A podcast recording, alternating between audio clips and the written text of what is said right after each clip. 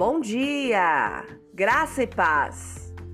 Com a maravilhosa graça de Deus, estou novamente com você para compartilhar as bênçãos contidas na Sua palavra. Desejo a você e sua preciosa família um ano repleto de saúde e felicidades. Sabemos também que passaremos por provas e momentos difíceis mas se Deus estiver conosco, não temos o que temer. Hoje, quero apenas ler um salmo, o de número 46, desejando que este lhe sirva de inspiração para a semana e para o ano que se inicia. Deus é o nosso refúgio e nossa força sempre pronto a nos socorrer em tempos de aflição.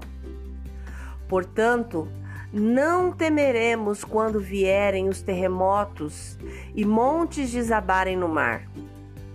Que o oceano estrondeie e espumeje, que os montes estremeçam enquanto as águas se elevam. Um rio e seus canais alegram a cidade do nosso Deus o santo lugar do Altíssimo. Deus habita nessa cidade e ela não será destruída.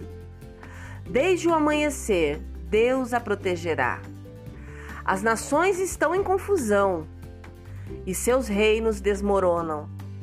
A voz de Deus troveja e a terra se dissolve. O Senhor dos exércitos está entre nós. O Deus de Jacó é nossa fortaleza. Venham, contemplem as gloriosas obras do Senhor. Vejam como ele traz destruição sobre o mundo. Acaba com as guerras em toda a terra. Quebra o arco e parte ao meio a lança e destrói os escudos com fogo. Aquietem-se e saibam que eu sou Deus. Serei honrado entre todas as nações, serei honrado no mundo inteiro.